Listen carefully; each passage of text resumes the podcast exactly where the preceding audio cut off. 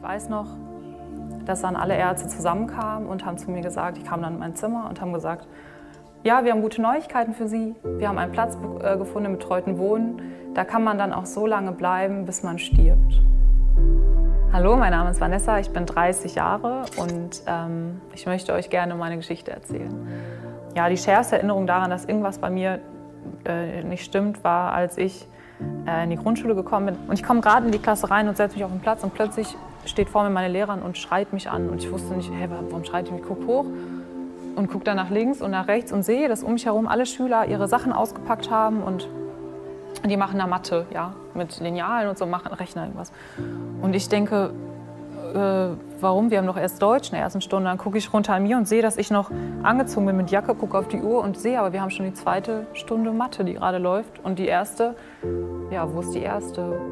Ähm, und da habe ich gemerkt, irgendwie, ähm, was, irgendwas passt bei mir nicht, mir fehlt Zeit. Und so hat sich das auch wirklich weiter durchgezogen. Das habe ich immer häufiger gemerkt. Ich habe dann hab schnell angefangen, mir irgendwelche Geschichten auszudenken, was jetzt gerade war. Oh, ich habe es vergessen, habe ich dann immer gesagt. Irgendwann war das nicht nur, dass mir Zeit fehlte, sondern dass ich plötzlich wirklich ähm, Körperteile nicht mehr gespürt habe, dass ich so Lähmungserscheinungen hatte. Und das ähm, sah dann so aus, dass ich dann ganz oft plötzlich einfach hingefallen bin oder umgefallen. Also ich bin irgendwo gegengefallen und dann war ich auch wieder komplett da. Aber in der Zwischenzeit war dann der Sturz und irgendwas habe ich mir gebrochen oder habe mich irgendwie verletzt. Es hat sich schon wirklich schwierig angefühlt, weil ich wusste, ähm, irgendwas passiert nicht. Aber ich hatte auch Angst vor dem, was da nicht stimmen könnte, vor der Wahrheit, die vielleicht da ähm, dem zugrunde liegt. Ja, und dann habe ich mein Abitur gemacht. Wie auch immer ich das geschafft habe, weiß ich manchmal selber noch nicht rückblickend. Und bin in die Bibelschule gegangen. Sondern am Anfang waren es immer nur ein paar, vielleicht ein paar Minuten oder mal waren es nur kurze Momente. Dann waren es aber manchmal auch wirklich ganze Stunden, die plötzlich nicht da waren. Und ich hatte an jeder Zimmerwand einen Kalender hängen, dass egal wo mein Blick hinfällt, dass ich sofort mich orientieren kann im Jahr, im Monat und im Tag, dass ich weiß, wo ich, äh, wo ich mich befinde. Und ich bin morgens zum Beispiel mal eines Tages aufgewacht, habe meinen Wecker gestellt. Dann bin ich ins Bad gegangen, komme zurück und gucke aus dem Fenster.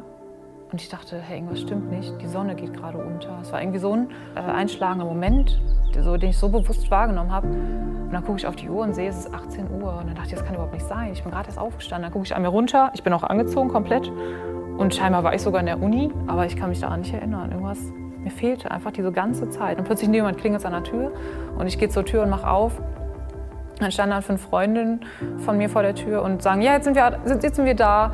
Und ich habe nur gedacht, ja, cool, habe mir irgendwas überlegt, äh, warum seid ihr denn da? Und dann haben die gesagt, ja, du hast uns doch gerade angerufen, alle eingeladen. Da dachte ich, okay, ähm, überspiele ich auch das? Ah ja, stimmt, klar, kommt rein. Und haben die reingeholt, da gucke ich aufs Handy und sehe wirklich, ich habe alle fünf Personen vorhin angerufen. Und es war wirklich so, dass meine rechte Hand nicht wusste, was die linke tut. Ja, wurde immer schlimmer, die Zeitspannen wurden größer und irgendwann endete, gipfelte es darin, dass ich irgendwann gesehen habe, oh, ich blute und sehe in der anderen Hand, ähm, dass ich ein Messer in der Hand habe und mir gerade selbst ähm, eine Verletzung zugezogen habe. Und das war der Moment, wo ich eingewiesen wurde.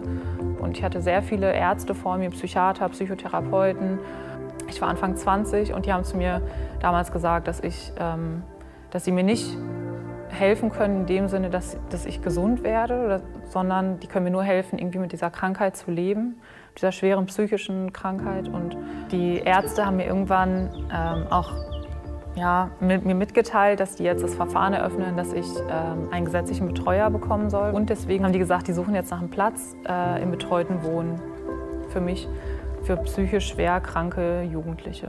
Dann bekam ich Besuch von einem Freund. Äh, wir haben uns immer sehr gut verstanden, weil ich das Gefühl hatte, dass er mich nie verurteilt hat für, mein, äh, ja, für meinen Zustand. Ich habe ihn angeschaut und ich dachte, wow, der sieht irgendwie anders aus. Er sieht so, seine Augen sehen so frei aus, so befreit. Und ähm, dann haben wir uns unterhalten und erzählt, ich muss dir was erzählen. Ich war ähm, in einer prophetischen Seelsorge und seitdem geht es mir einfach gut. Und ich dachte, oh, damit will ich überhaupt nichts zu tun haben. Ich habe sofort abgeblockt. Und dann sagte er also, lass es auf dich wirken, aber ich würde wirklich gerne einen Termin für dich dort vereinbaren und dann mit dir dahin fahren. Und sag mir Bescheid, wenn du bereit bist. Naja, und ich habe ihn sofort verabschiedet. Äh, ich dachte, nee, damit will ich wirklich nichts zu tun haben.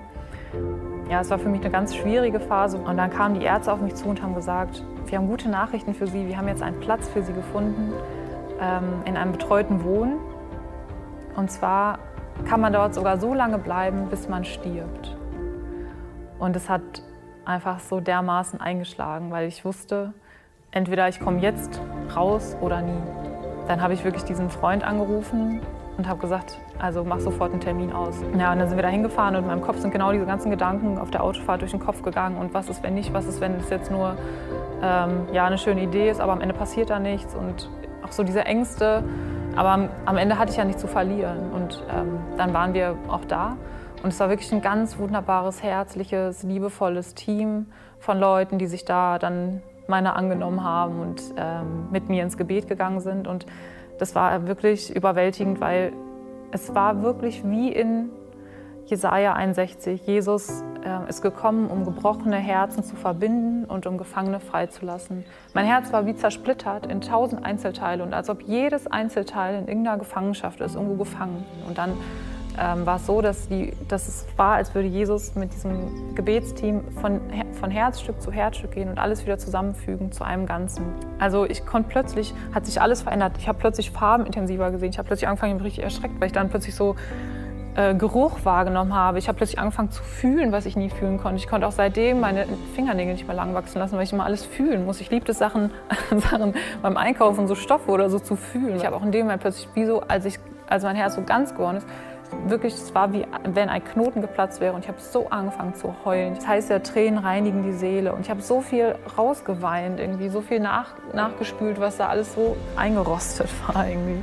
Und es war wirklich, ich finde mich so in diesem Bibelfest wieder, ähm, dass ich eine neue Kreatur, eine neue Schöpfung bin. Das Alte ist vergangen und Neues ist geworden. Also wenn ich so an das, an das davor denke, zurückdenke, dann ist es für mich unvorstellbar, wie, wie viel Schönheit ich, ich erleben darf, wie viele wunderbare Menschen ich um mich herum äh, genießen und erleben darf. Ich habe dann irgendwann mein Studium abschließen können, Halleluja, und ich habe einen ganz, äh, ganz wunderbaren Mann ähm, kennengelernt und geheiratet, der, der, nie, der mich nie definiert hat über das, was früher war, sondern der hat immer nur das Heute gesehen. Und dann ähm, stand irgendwann der Termin bei meiner langjährigen Therapeutin an. Oh, und dann dachte ich, okay, wenn ich da jetzt hingehe, also ich meine, wenn ich dir erzähle, dass ich eine Wunderheilung erlebt habe, dann bin ich, ehe ich mich versehe, wieder in der Klinik eingewiesen. Also wusste nicht, wie sag ich es ihr und naja, und dann macht sie mir die Tür auf und wir setzen und dann guckt sie mich schon so an mit so großen Augen und sagt, ja, wie geht's Ihnen? Dann sage ich, ja, ich kann es mir nicht anders erklären, aber mir geht's gut. Und dann sagt sie, ja, das sehe ich, aber warum? Ja, und ich überlege mir, was sage ich und druck's rum und erzähle dieses und jenes. Naja, und irgendwann sage ich, ach egal, ich sag's jetzt einfach. Ich habe eine Wunderheilung erlebt. Und dann guckt sie mich an und reißt Hände in die Luft sagt, preis dem Herrn. Und dann sage ich, ja, wirklich, aber warum sagen Sie das? Also das hätte ich einfach nicht erwartet. Und dann sagt sie, ja, ich wusste einfach, Ihnen kann kein Mensch mehr helfen, Ihnen kann nur noch Gott helfen. Ja, und dann kam der spannende Moment nach dem nach dem Studium sollte das Referendariat losgehen und dafür musste ich zum Amtsarzt. Und da hatte ich wirklich einen Riesenkloß im Hals, Herzklopfen ohne Ende, weil ich dachte, dass der Arzt, der da sitzt, den, dem ich ja vorher noch nie begegnet bin, der ist am Ende immer noch Arzt. Also ich kann so glücklich da reinkommen, wie ich möchte, aber am Ende hat er die Unterlagen vor sich liegen, ja, die Diagnose, die Medikation. Da kann ich dem so viel ins Gesicht lächeln, wie ich möchte. Der ist immer noch Arzt. Und dann ja, war ich wirklich angespannt am ganzen Körper und nervös und ich hatte einen Kloß im Hals und ähm, konnte kaum einen Satz rausbringen, ohne dass ich das Gefühl hatte, ich muss jetzt im Moment anfangen zu heulen irgendwie. Ich könnte auch jetzt schon wieder heulen, wenn ich dran denke. Aber dann untersucht er mich und hat mich wirklich auf Herz und Nieren geprüft und äh, mich in Gesprächen auseinandergenommen und hat wirklich gründlich seine Arbeit getan. Und am Ende hat er zu mir den Satz gesagt, ich kann nichts anderes sagen, außer Sie sind gesund. Preis dem Herrn.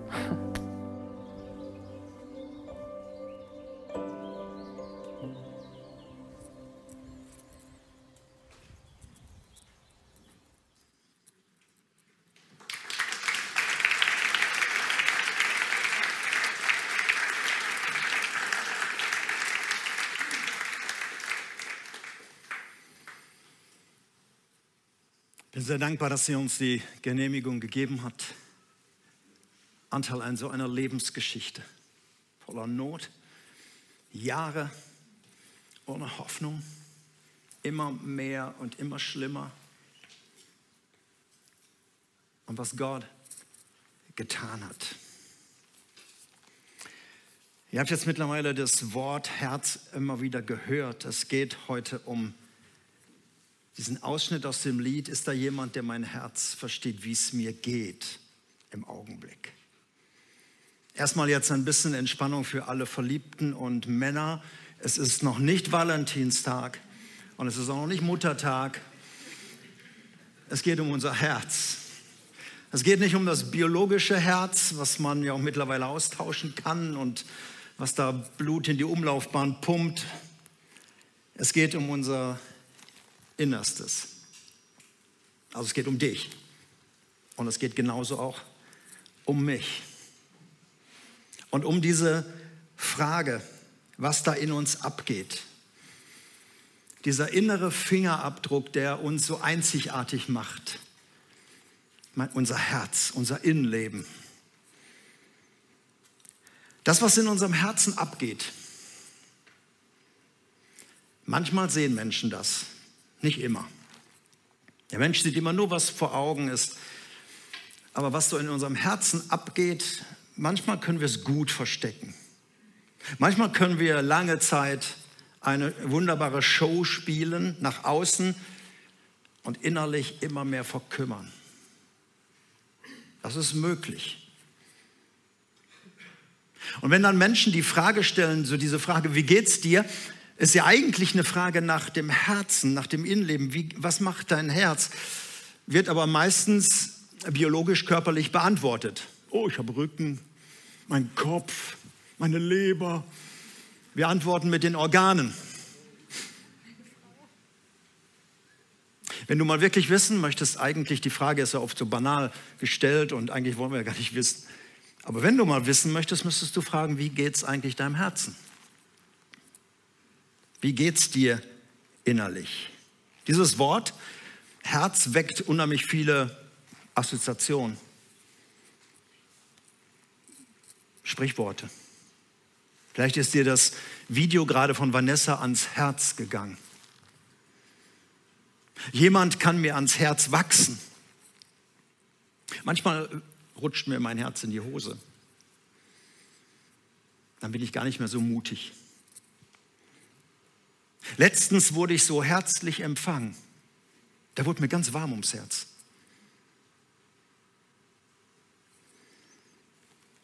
Du hast vielleicht dein Herz in Heidelberg verloren, wie der alte Schlager es sagt. Ein anderer sagt, man sieht nur mit dem Herzen gut. Der kleine Prinz. Es geht also um unsere innere Welt, um die wir uns heute ein paar Gedanken machen, um den Bereich, den die Bibel manchmal auch Seele nennt, aber oft spricht sie vom Herzen. Über 500 Stellen in der Bibel, die von unserem Herzen reden, diesem inneren Bereich, diese Schaltzentrale, wo alles, was wir dann tun, sagen, reagieren, irgendwie gesteuert wird. Manchmal bewusst, manchmal unbewusst. Auch Gefühle jeder Art, Entscheidungen, Ideen, auch manchmal Schnapsideen. Alles kommt aus diesem inneren Bereich heraus. Auch wie wir reagieren auf Umstände.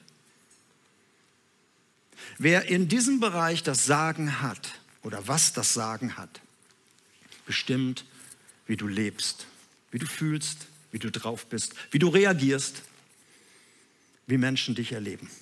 Und das kann mal so, mal so sein. Und wir reden über einen Bereich, der uns auch oft Probleme macht. Es ist nicht so easy. Wir verstehen uns oft nicht und wir verstehen auch den anderen nicht.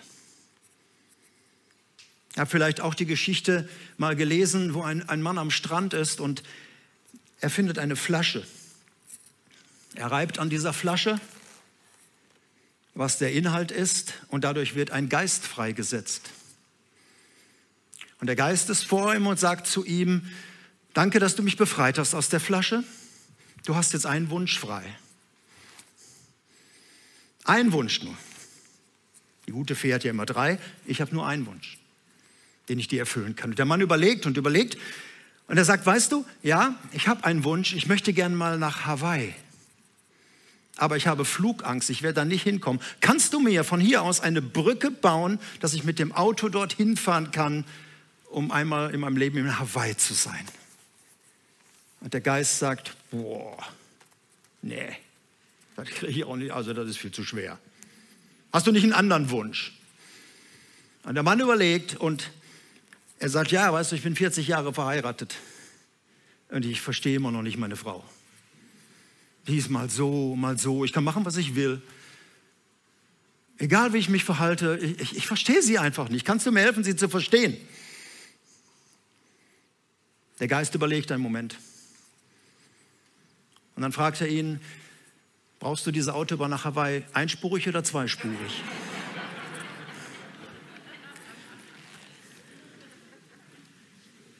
Das Herz des anderen und das mein Herz.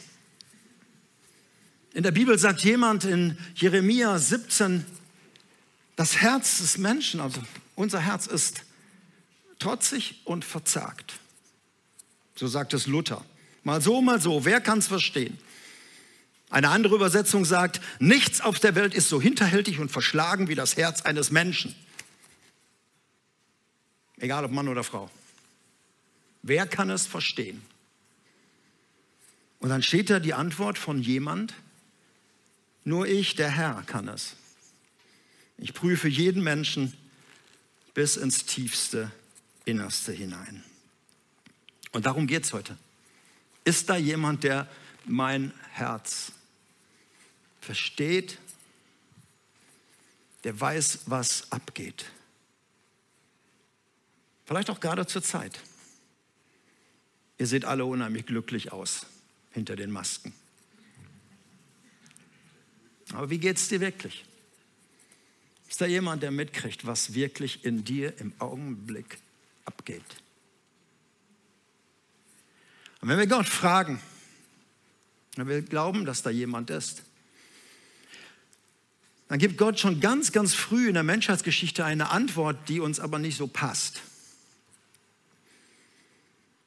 Gott guckt in diesen Bereich hinein. 1. Mose 8, Vers 21 steht das schon ganz früh in der Menschheitsgeschichte. Alles, was da aus eurem Innersten kommt, euer ganzes Denken und Planen, das ist böse von Jugend auf. Also dieses Kindergebet, ich bin klein, mein Herz ist rein, das hat Gott uns nicht gelehrt. Von Jugend auf, von klein auf steht da. Verschlagenheit und vieles Böse, das müssen wir unseren Kindern nicht erst beibringen und sagen, pass mal auf, ich bringe dir jetzt mal bei, ein bisschen böse zu sein, du bist mir viel zu lieb. Das müssen wir unseren Kindern nicht beibringen. Von klein auf. Über diese Diagnose haben sich Menschen immer geärgert, auch heute. Das ist zu einseitig. Ja, es gibt böse und gemeine Menschen ohne weiteres. Wir haben eine lange Liste, wer das ist. Aber unser Name steht da nicht drauf. Unser Name steht auf den Listen anderer. Aber die sind halt böse und gemein. Als der Sohn Gottes auf dieser Welt war und mit den Frommen und den Selbstgerechten und mit den religiösen Führern gesprochen hat, hat er ihnen das genauso gesagt wie sein Vater. Markus 7, kaum anzuhören, aber Jesus hat es deutlich ihm gesagt. Freunde, von innen heraus. Aus dem Inneren, aus dem Herzen des Menschen. Und er guckt ihnen tief in die Augen kommen böse Gedanken, Unzucht, Diebstahl, Mord, Ehebruch, Habgier, Bosheit, Hinterlist, Vergnügungssucht, Neid, Verleumdung, Stolz, Unvernunft. Und das hat Jesus nicht an einem Tag gesagt, wo er selber nicht gut drauf war, wo man mal so richtig schimpfen will, sondern das hat er immer und immer wieder gesagt. Die Probleme kommen aus eurem Inneren. Das ist erstmal eine Diagnose, die Gott stellt, ob wir sie wahrhaben wollen oder nicht. Und da hat sich bis heute nichts daran geändert. Wir sind weitergegangen, 2000 Jahre danach. Wir haben vieles entwickelt und vieles hat sich geändert, aber an diesem Punkt sind wir irgendwo stehen geblieben. Und wer sich so ein bisschen die Zeitung anschaut, ins Internet guckt oder einfach mal eine gesunde Selbstreflexion hat, der weiß, ja, auch in mir Vielleicht nicht alles, aber viel davon. Auch im Herzen eines Pastors.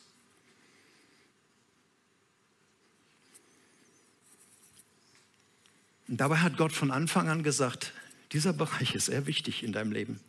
Hüte dein Herz mit allem Fleiß, also vor allen Dingen. Pass auf diesen Bereich deines Herzens auf. Denn daraus quillt dein Leben. Das heißt aber auch andersrum, wenn du da Tod reinlässt, dann quillt da Tod raus. Beides ist möglich. Und deshalb kommen wir zu dieser Frage, wie, wie können wir unser Herz bewahren und was geht da überhaupt ab? Warum sind wir mal so, mal so? Warum sind wir halt keine Maschinen, wo man morgens den Schalter anknipst, dann sausen sie durchs Leben und abends machen wir den Schalter aus und schlafen? Ich möchte keine Maschine sein, du? Aber warum ist das andere so? Warum ist da so viel Druck? Was sind die Dinge, die uns runterziehen, die uns eben nicht aufleben lassen?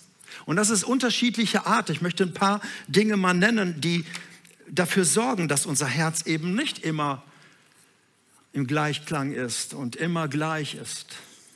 Alleine wenn ich den ganzen Bereich der Sorgen mal nehme, das sind jetzt Sachen, die von außen auf uns zukommen. Sorgen. Egal welcher Art.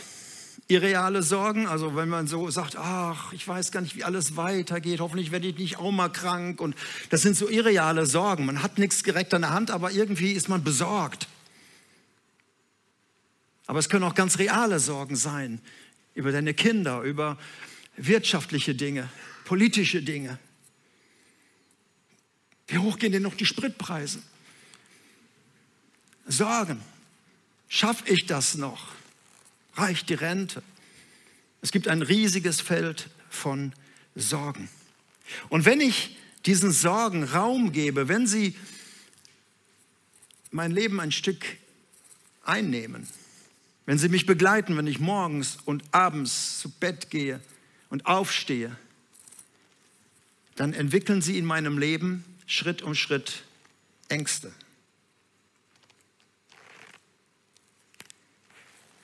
Und es beginnt etwas in meinem Leben, mich runterzuziehen.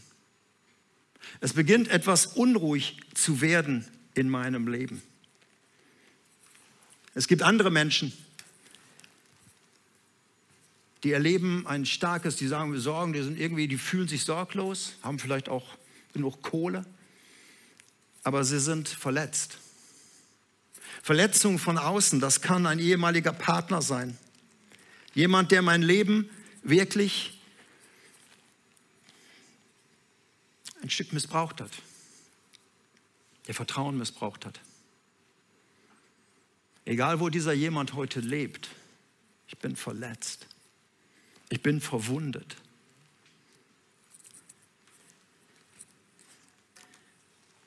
Unerfüllte Wünsche sind Dinge, die in meinem Leben sind, und rauskommen. Und man merkt, der schafft zwei. Der nicht. Der ist tief verletzt. Und es zieht ihn runter. Er kann nicht mehr so, wie es mal war.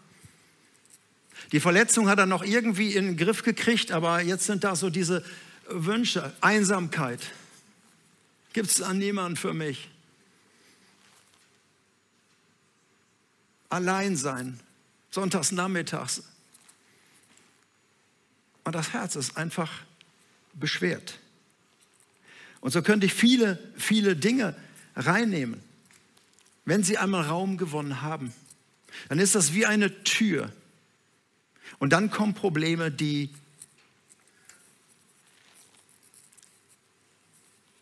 die in mir sitzen, wie zum Beispiel Ärger. Und da merke ich, der geht auch ab. Alles nur Beispiele. Ärger und Wut. Bitterkeit.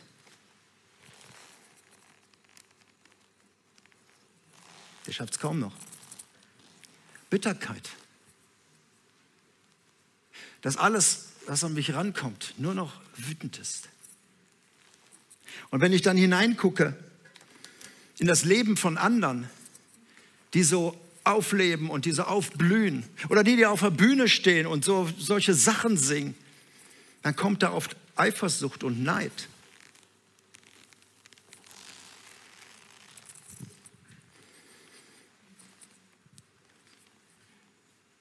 Ein Mensch am Boden. Ah, du schaffst den Weg noch zur Arbeit. Du schaffst das Normale noch irgendwie. Aber es ist nichts mehr an, an früher, wie du an früher denkst, wie du durchs Leben gingst. So ein Unterschied. Es gibt weitere Sachen. Ich will jetzt das Herz nicht noch mehr belasten. Es gibt auch Schuld. Schuldgefühle oder auch wirkliche Schuld. Du hast etwas in deinem Leben getan. Vielleicht bist du, der missbraucht hat. Und diese Schuld belastet dich. Du musst sie wegtrinken, du musst sie irgendwelche Medikamente nehmen, dass du aus diesem Schulddesaster rauskommst. Es könnte auch Scham sein, dass du dich einfach für Dinge schämst weil du einer Norm nicht entsprichst, weil du eben nicht so bist wie andere. Alle Dinge belasten, diese Dinge belasten unser Herz. Und das sind alles nur Beispiele. Vanessa hat das erzählt in ihrem Zeugnis. Bei ihr war es diese Krankheit, diese Diagnose, diese Jahre, immer mehr zu merken, ich weiß gar nicht, was mit mir los ist. Die, die, die Zeitlücken werden immer größer. Und dann diese Diagnose zu bekommen, hey, wir haben hier wir haben Platz für dich, wo du in Ruhe sterben kannst. Sagt es mal einem 20-Jährigen.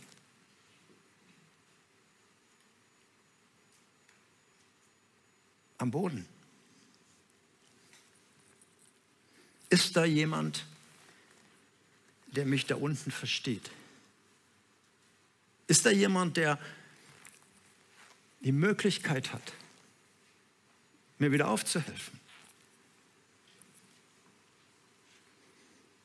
Ich bin so froh, dass Gott nicht nur eine Diagnose stellt und sagt, ja, das habe ich euch gesagt. Selbstschuld. Ich habe euch gesagt. Und das ist jetzt das Ergebnis. Ich bin so froh, dass Gott anders ist. Ja, er hat die Diagnose gestellt. Aber er kümmert sich. Und er hat einen, einen Ort geschaffen, eine Möglichkeit geschaffen, wo wir Dinge hinbringen können. Da hat jemand etwas getan am Kreuz. Er ist gestorben, damit wir leben können. Damit wir auch aufleben können. Damit all das, das, was uns runterzieht und was uns letztendlich auch den Tod bringt, denn so kann man nicht leben über lange Zeit, dass wir wieder leben können. Ist da jemand? Und er hat angefangen. Du kannst all die Dinge vom Herzen her nehmen. Deine Verletzung an einen Ort zu bringen, wo jemand, der auch verletzt worden ist, dich gut versteht, der wund geschlagen worden ist den man bespuckt und gemobbt hat, alles Mögliche. Und er ist der, der das versteht. Unerfüllte Träume und Wünsche. Im Psalm 37 heißt es einmal, habe deine Lust am Herrn. Das heißt also, es ist mehr als hab Bock auf Gott sondern konzentriere dich auf Gott und er wird dir geben, was dein Herz wirklich braucht. Was du wirklich haben möchtest. Bitterkeit und Wut auf Menschen, auf Lebenssituationen, auf, auf Dinge, die, die dich so runtergezogen haben. Du kannst sie mit Jesus besprechen.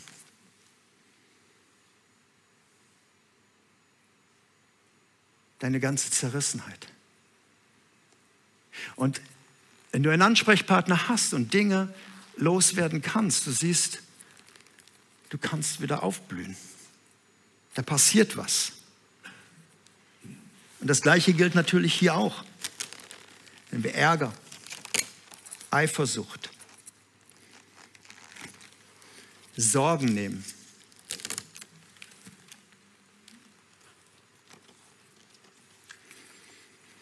all eure Sorgen, wie heißt das so schön? Werft auf ihn. Warum? Er sorgt für euch. Wenn du Gott an deiner Seite hast, brauchst du dir keine Sorgen zu machen. Da ist jemand. Diese krankmachenden Sorgen. Es geht nicht um Fürsorge, es geht um Sorgen, die uns krank machen. Ärger und Wut. Über dich selbst oder über die Umstände. Alle diese Dinge kannst du ihm bringen. Auch deine Scham. Und es ist ein Ort, der dich heil macht. Es ist ein Ort, der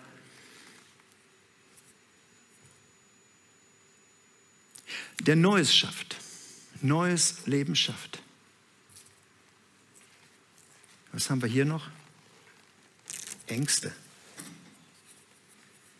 Gott nimmt das ernst. Jesus hat seinen Jungs gesagt damals, in der Welt habt ihr Angst. Er hat ihnen nicht die Welt schön geredet, aber seid versichert, ich habe die Welt überwunden. Mit mir bist du auf der Seite des Siegers. 365 Mal in der Bibel heißt es, fürchte dich nicht, hab keine Angst. In allen Lebenssituationen hinein. Gott versteht das.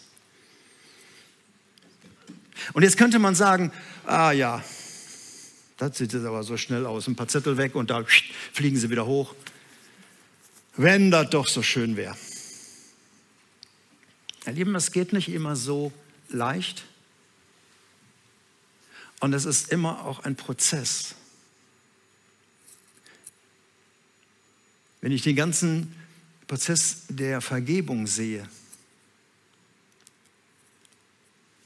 das kann Wochen, Monate, Jahre sein. Ich habe Menschen jahrelang begleitet auf dem Weg der Vergebung, der Versöhnung. Es soll nicht so aussehen, als wenn das alles nur ein Gebet und dann ist alles wieder easy peasy. Und manchmal nimmt Gott einfach dieses Herz, was so zerrissen ist, in die Hand Wie der Vater, der, der sein Kind auf den Arm nimmt. Wir haben eben schon diese Bibelstelle gehört, dass Jesus gesagt hat, ich bin gekommen, um den Armen frohe Botschaft zu bringen. Ich bin gekommen, um die Gefangenen freizusetzen. Ich bin gekommen, um die, die zerrissen sind, zu heilen, die Trauernden zu trösten.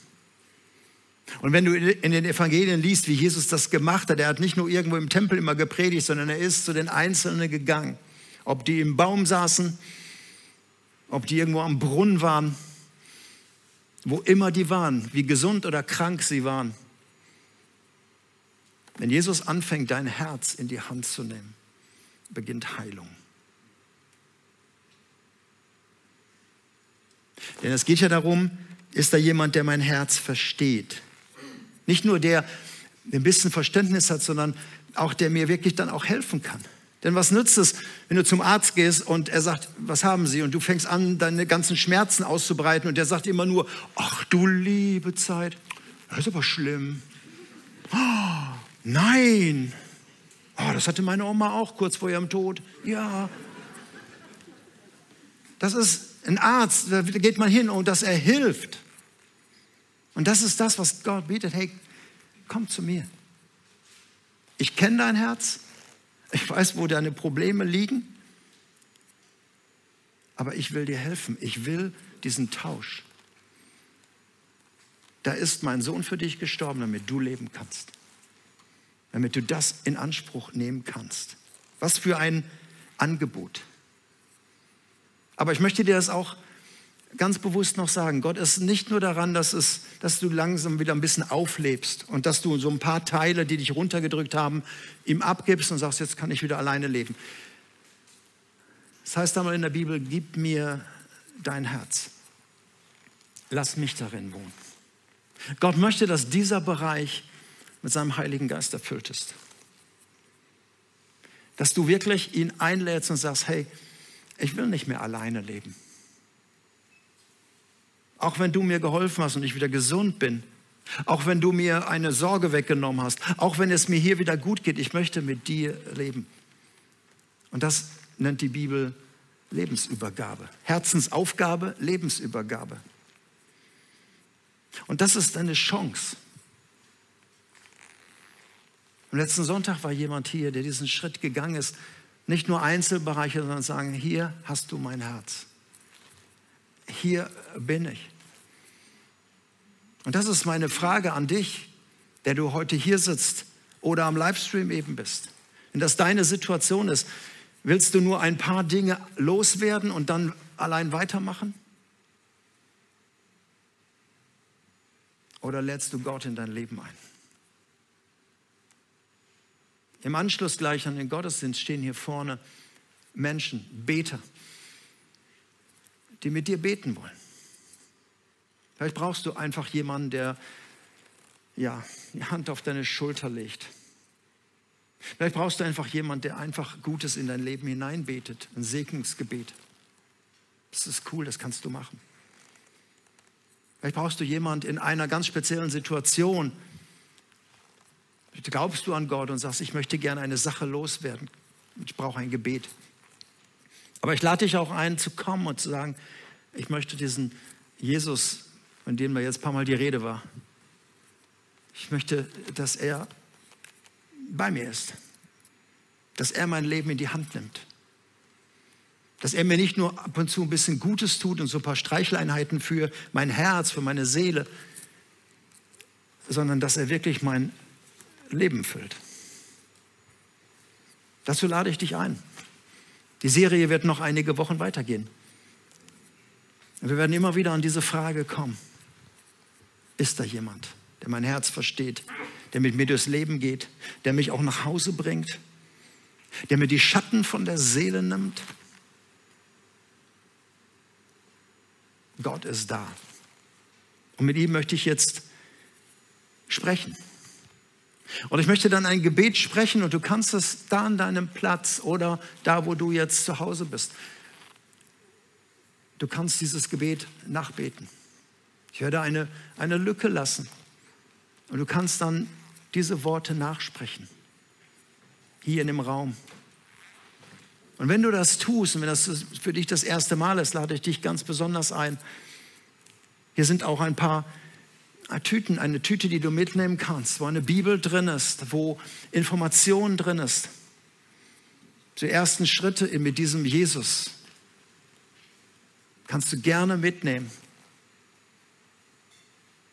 Und wenn du sagst zur Erinnerung an diesen Gottesdienst, wo ich befreit bin, möchte ich auch gerne den Luftballon bin. Ich schenke ihn dir, nehme ihn dir mit als eine Erinnerung. Nur möchte ich dir sagen, irgendwann geht die Luft raus. Dann komm zu mir, ich habe noch so eine Heliumflasche. Oder wende dich gleich an Gott. Ich möchte gern beten. Lass uns still sein. Vater, ich danke dir, dass du unser Herz kennst. Auch wenn da ein paar nicht so nette Worte von dir gekommen sind, wie der Zustand unseres Herzens ist, aber du kennst ihn. Und du hast diese Dinge aus Liebe gesprochen weil du uns geschaffen hast. Und hier sind wir. Vielleicht schweben wir im Augenblick auf Wolke 7 und sind glücklich. Das ist toll. Vielleicht sind wir eher am Boden, kraftlos und saftlos. Danke, dass du uns kennst und dass du uns verstehst. Und danke, dass du diesen Ort geschaffen hast, an, dein, an dem dein Sohn gestorben ist, um neues Leben zu erwirken.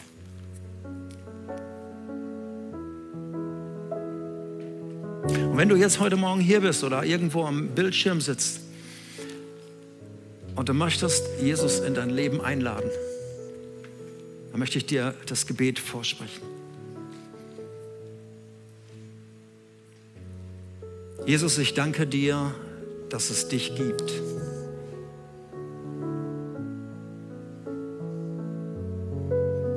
Ich danke dir, dass du am Kreuz für mich gestorben bist.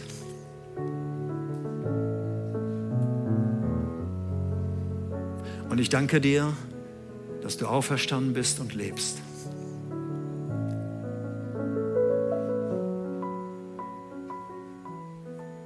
Ich danke dir, dass du mich liebst.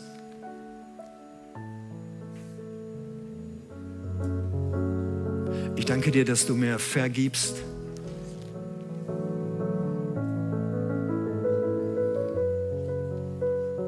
Und ich danke dir, dass du mich frei machen möchtest.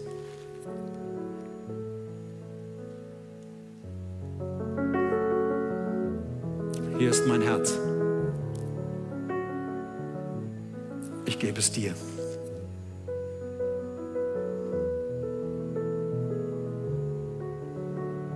Und ich lade dich ein, Herr meines Lebens zu werden.